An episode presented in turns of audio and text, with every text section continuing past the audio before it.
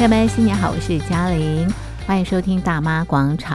还在过年，但是呢，我们已经陆陆续续回到工作岗位。那新年啊，在呃这个元宵节，再过几天就是元宵节啊，那又是啊这个春节的另外一个高潮。那过完元宵节之后呢，农历新年告一个段落了。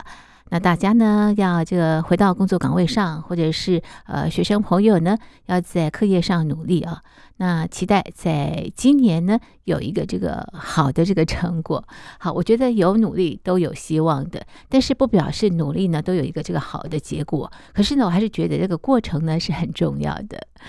好，那今天在大妈广场节目当中呢，我们进行的是广场政治趴。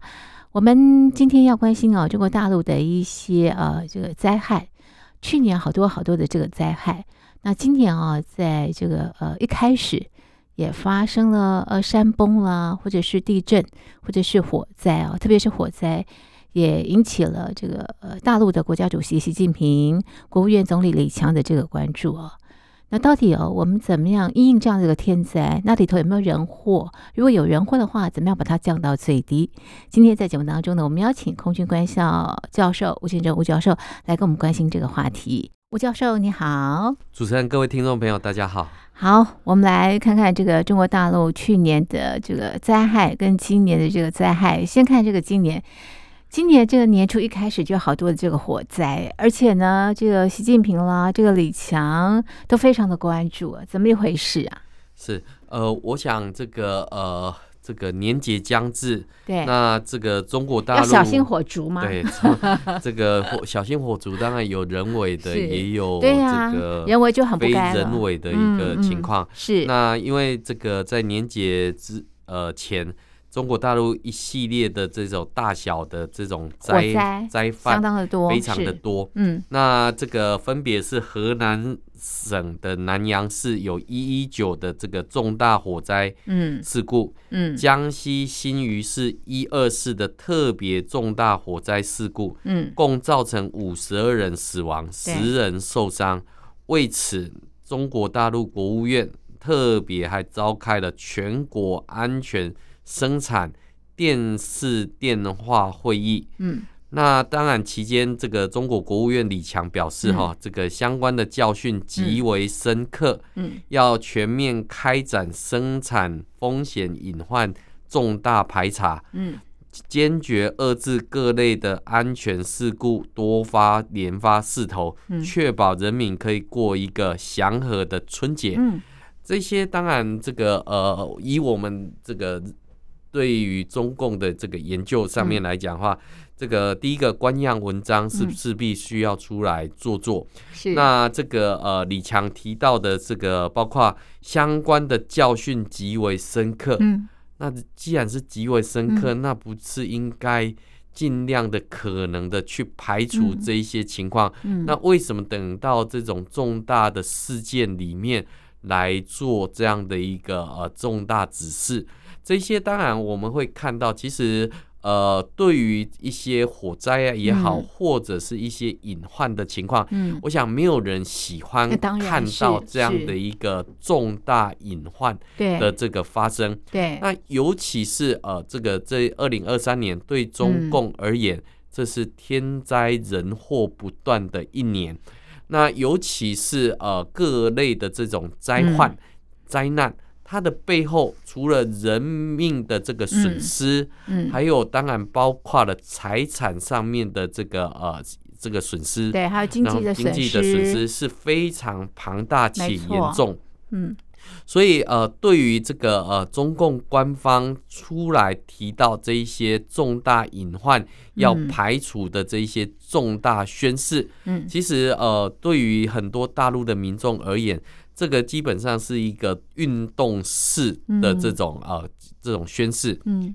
因为其实我们看到在过去里面，是不是能够在既有的经验里面来发挥经验，嗯，这个其实我们会看到的是，呃，这个平时的准备不足，嗯，然后再加上这种呃这个人为的或者是非人为的这种呃情况。促成了多项的点燃因素，而导致的这一些死亡事件。那当然也有许多人对于这一些类似的数字上面不足的一个部分，嗯、呃，这个是认为还有这个呃隐匿的一个情况。嗯、那我们当然可以看到一件事情，就是说，呃，这些重大火灾的一个背后，嗯、它的这一些调查或者是这一些的惩处，嗯、当然都有它的一个呃调查范围。那到底会有多大的？这样的一个呃，这样的一个指挥，那尤其是因为这一次的这个呃河南的这个呃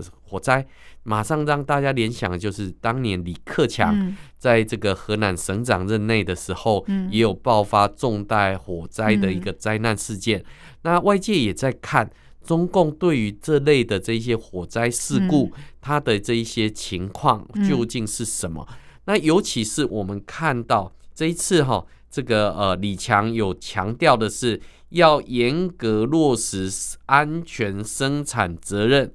要坚持党政同责、一同问责、齐抓共管、失能追责。哦，三管三必要，我讲的好像很严格的一个情况，是，然后企图压制企业主的这个责任，嗯，推动企业的这种呃加快健全安全责任体系，嗯，其实我们可以看到一件事情，就是说，在这一次许多的这一些排查的这一些事项里面，有许多灾难应该不应该发生，嗯，这个就变成了许多人命。在讨论的背后，它的一个重大原因，对，因为所有的人命都没有理由因为这样的一个事件而丧失，没错。那比如说逃生门的封闭，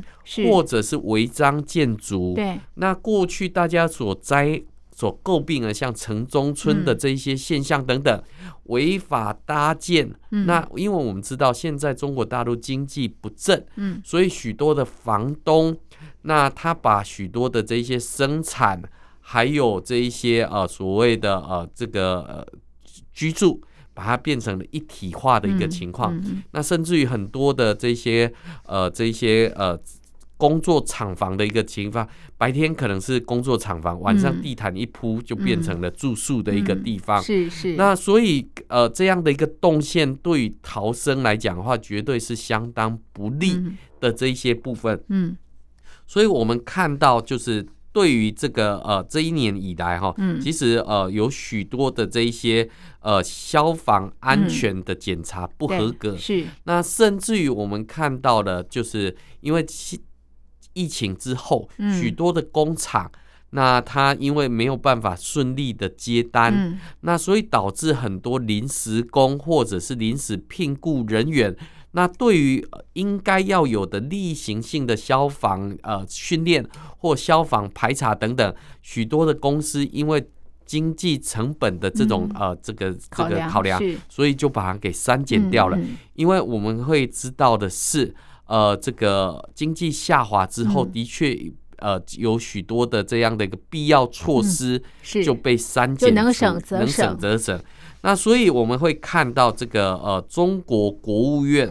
这个安全办公室决定要开展到三月的这种全国性的一个排查，排查什么？嗯，消防安全集中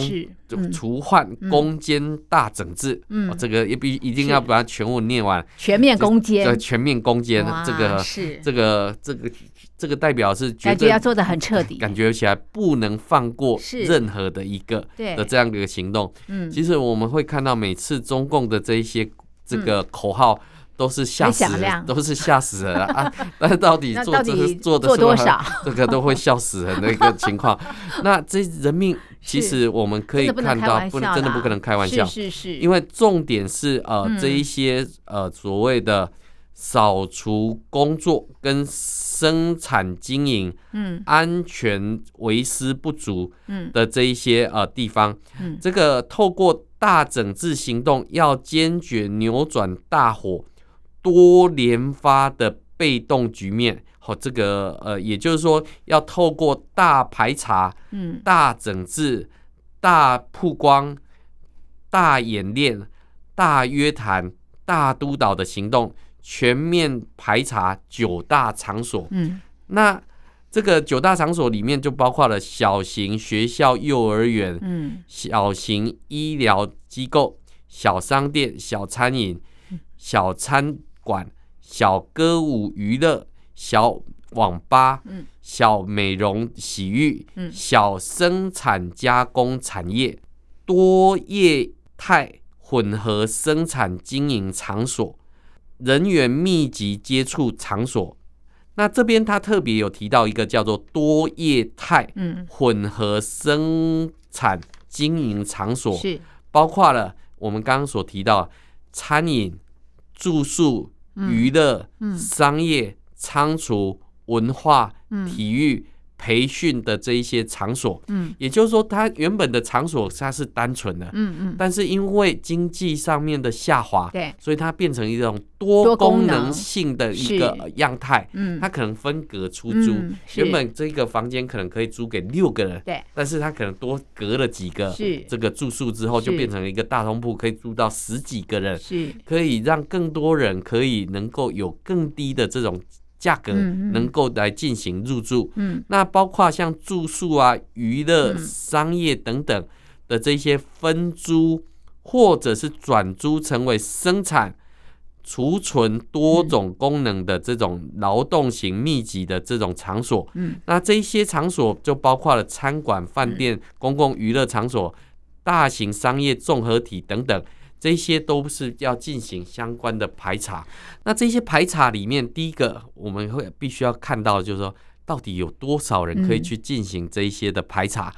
第二，这些事情不是本本来就是例行性、嗯、平常性就要去督导的这些业务。嗯，嗯那现在我们甚至于看到这一些大楼的一个呃爆发，嗯，这个火灾的这一些事项，比如说逃生门被锁住，嗯，那这个其其实。本来平时就应该要去做，那或者是被杂物给堵住了逃生口，这个不是本来就应该要去做排查的这些事项。是，那会不会又固态复萌呢？是，其实我们会看到这个每次中共的这种运动式的这种政治之后，到底我们会看到它留下留下多少或持续多少的一些情况。那当然，我们看到这种大排查、大整治的背后，其实还是一种经济的这种概念。嗯，也就是说，所有的这种经济又重新的整顿一次。好，比如说这些黄啊，这些赌啊，这些赌赌徒的这些呃这些情况，其实都是隐匿在这一些呃地方。那中共当然也是借此哈，透过这样的方式去排查人口的这种情况，因为我们看到。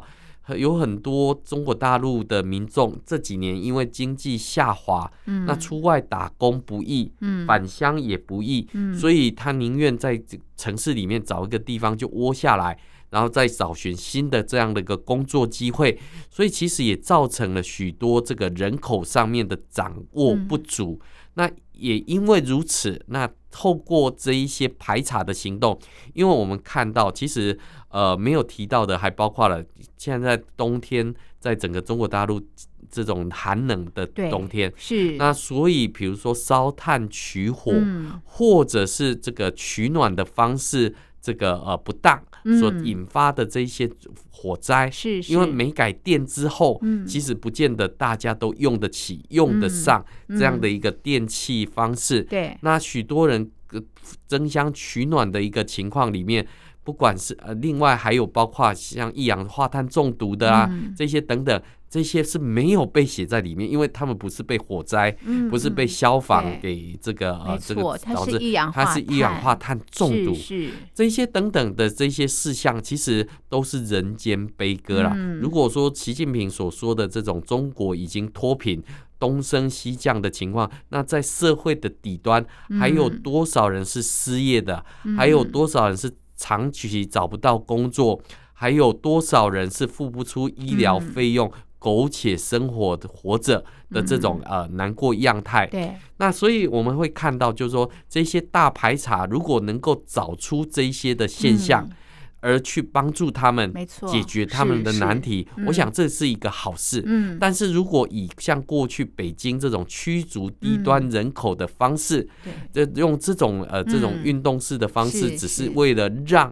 这些人口，比如说回到他的家乡，或者是呃这个把他从这一些只是让街道比较好看，对，那这个恐怕不是呃我们外界所乐于所看到的一个一个情况。那所以我们会看到，就是对中共来讲，这一些呃火灾当然都是人祸，好这个。可是，其实我们知道，在二零二三年，其实中国大陆也有发生很多的天灾。嗯，那可是天灾的背后，其实并不是天灾，其实是人祸的一个情况。嗯嗯。那它所带来的经济损失，哈，嗯，其实在中共进行这些所谓的排查攻坚行动的时候，其实也应该要一定的去盘整，嗯，这一些的这一些事项，哈，比如说我们看到过去里面。中共这个为了拉动整体的经济，嗯，不是盖桥就是铺马路等等。那可是对于这个社呃这个一个呃进步社会里面，比如说盖了大楼之后，可能就要有这种排水道的设施。这个对中共来讲，这是对他不感兴趣的，或者是没有意识到这件事情的一个重要。其实我们从二零二三年的这个许多的风灾、对水灾里面，其实二零二三最严重的就是杜苏芮台风，对，造成河北的淹水啊，淹水。对，其实我们会看到哈，就是这个。这个二零二三年有许多的这一些自然灾害，嗯，但是你说它是自然灾害吗？其实我们看起来并不是那一种自然灾害，嗯，哦，比如说刚刚主持人所提到杜苏芮台风等等，那当然我们会看到杜苏芮台风是来的又急又猛又快，没错，这个的确跟气候变迁有关，是，但是我们看到在整个河北。这个这个车子被整个被这个 洪浪这样子给冲走，嗯、对，这个好像瞬间的大雨没有办法挥发的一个情况，这个其实就让我们联想到，就是有漂亮的高楼大厦，对，可是地下的排水设施却没有跟上这样的一个情况，因为我们知道做排水设施，嗯，其实这是一个看不到的一个工程，对，那可是，在下雨的时候看不到正机，看不到正绩，嗯、那。但是下雨的时候又很重要，下雨的时候，尤其像这种杜苏芮台风，对不对？又急又快又猛，对，尤其雪量这么的大，一百四十 年来北京降雨量最大的。是，那我们看到哈，就是这些呃，这个洪灾或者是降雨来的又急又猛，嗯难道以中共当前的国力会完全束手无策吗？不可能，我我认为是不太可能的，因为这种所谓的呃，这个突。自灾性的洪大雨，对，它到底会造成多少的灾害？嗯、其实，我想各个呃地方的这些学者专家应该有一定的这些呃评估、嗯、哦，否则我们都看到中共的官媒总是写这个百年难得一遇，呃、嗯，不然就是千年难得一遇，要遇好事啊，不要遇坏事啊，这种这种好像是这个没有办法预防的一个 情况。那对于老百姓的这种财产、生命的损失，嗯啊、我们看杜苏芮台风，它不仅仅这个呃造成这个呃淹水，是还有冲垮多少的这种房屋、民房、民房，然后甚至于这个经济的这种灾难重建等等，嗯、这些其实绝对不亚于这个呃我们看到的火灾啊这些等等的这些隐患的这种情况。那当然，呃，对于这一些呃水灾，好像淹就淹了。嗯、但对于这些灾民的慰问，嗯、或者是对于这些灾民的感受而言，嗯、其实这个对老这个中共的这种施政，其实是第一线的，嗯、也是最直接的一个情况。嗯、因为许多人被泡在水里，嗯、许多人的这个家当，这个呃要重新购买。对，那甚至于这些泡水车。到处流窜，嗯，这个泡水车修好之后，也还是会有安全隐患，没错。所以，如果我们看到的这种，呃，这个比如说高速公路上面的这一些失灵的现象等等，其实都不妨，这些都是环环相扣的一个现象。是，所以你可以看到的是，就是说，其实面对中共现在百废待举，并不是蒸蒸日上的这种经济的这种而言，嗯，其实呃。这个头痛医头，脚痛医脚，并不是一个最好的一个方式，是。而应该利用这样的一个契机，嗯，这个全面的这种清查，嗯，这个呃，这普遍性的这种找出问题去做这样的一个解决，而不是透过这种运动式的方式，呃，来进行这一个相关的这些宣传之后，好像隔没多久可能又固态复萌的这种情况。所以我们会看到，其实从不管是人祸也好，或者是天灾也好，有人祸，对不对？对，泄洪啊，对。因为因为我们会看到像河北的这个呃这个洪灾，这个到底要不要泄洪，什么时候泄洪？那我们看到这个呃民众都根本没有收到相关的这些泄泄洪警报等等，就这个发现这就泄洪了，然后人就被冲走了等等之类的。那也许呃这个科技发达，许多人在这个被洪水冲走的片刻。被少数人给记录下来，可是到底有没有从中获得相关的这些经验，或者是从中可以呃这个得知这样的一个结果？其实我们对照来看，哈，像现在中华民国台湾这个不管是地震也好，或者是呃这一些这个相关的这些警报等等，哦，国安警报这个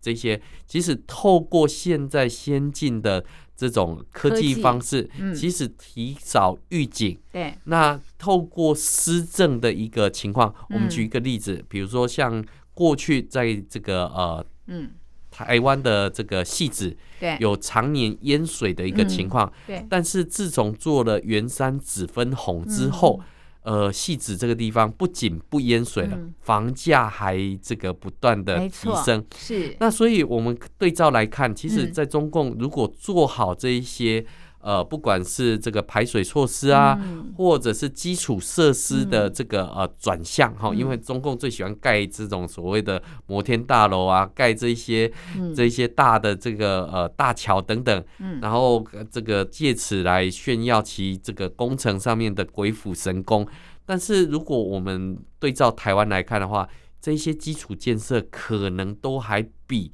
这盖出这些摩天大楼。或者是神仙大桥还要来的更加的重要，因为对呃民间来讲，对民众来讲，这个一辈子可能就买一次楼一次房，所以对他来讲，呃楼房是用来住的，而不是用来炒的。对，那所以你就可以看到，就是说对于身家财产性命，到底是怎么去做维持？那中共的官方如果不作为的话。或者是我们看到遇到事情才作为的时候，嗯、其实呃都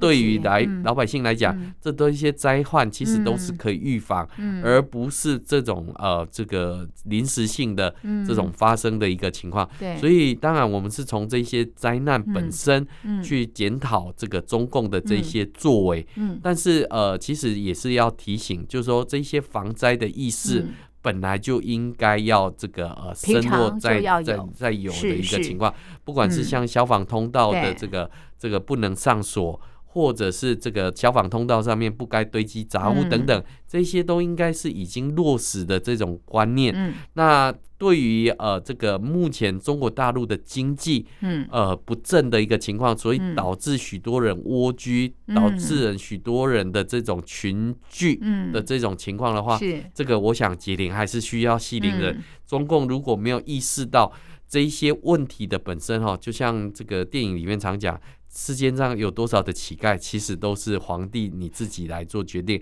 你的执政，你会决定人民的幸福与否。所以中共的执政哈，在这一次的火灾以及一些天灾的一个事件上面来讲。可以看到其制度的不足。嗯，好，哎，这个去年也发生了这个甘肃地震，然后今年也发生这个新疆地震呢。那到底这个过去的经验有没有套用到今年来？然后呢，有没有把这些这个灾害降到最低啊？呃，我我想这个在全世界里面哈，这个地震其实。呃，在台湾其实跟日本都是地震频发的国家，嗯、所以应对地震的一个部分，其实台湾跟日本已经相当有经验。嗯，但是呢，我们看到不管是在甘肃也好，嗯、或者在新疆的这些地震，那在中共有限的传播之下，嗯、其实外界不得而知。嗯它的这个呃这个灾害的这些情况，嗯、是。那更不要讲说灾民透过各种的短视频，透过各种的短影音，嗯、去呃这个寻求外界的这种协助，嗯、是，但是很快的就在各种的这个媒体上面消失。嗯、而反过来来看的时候，就是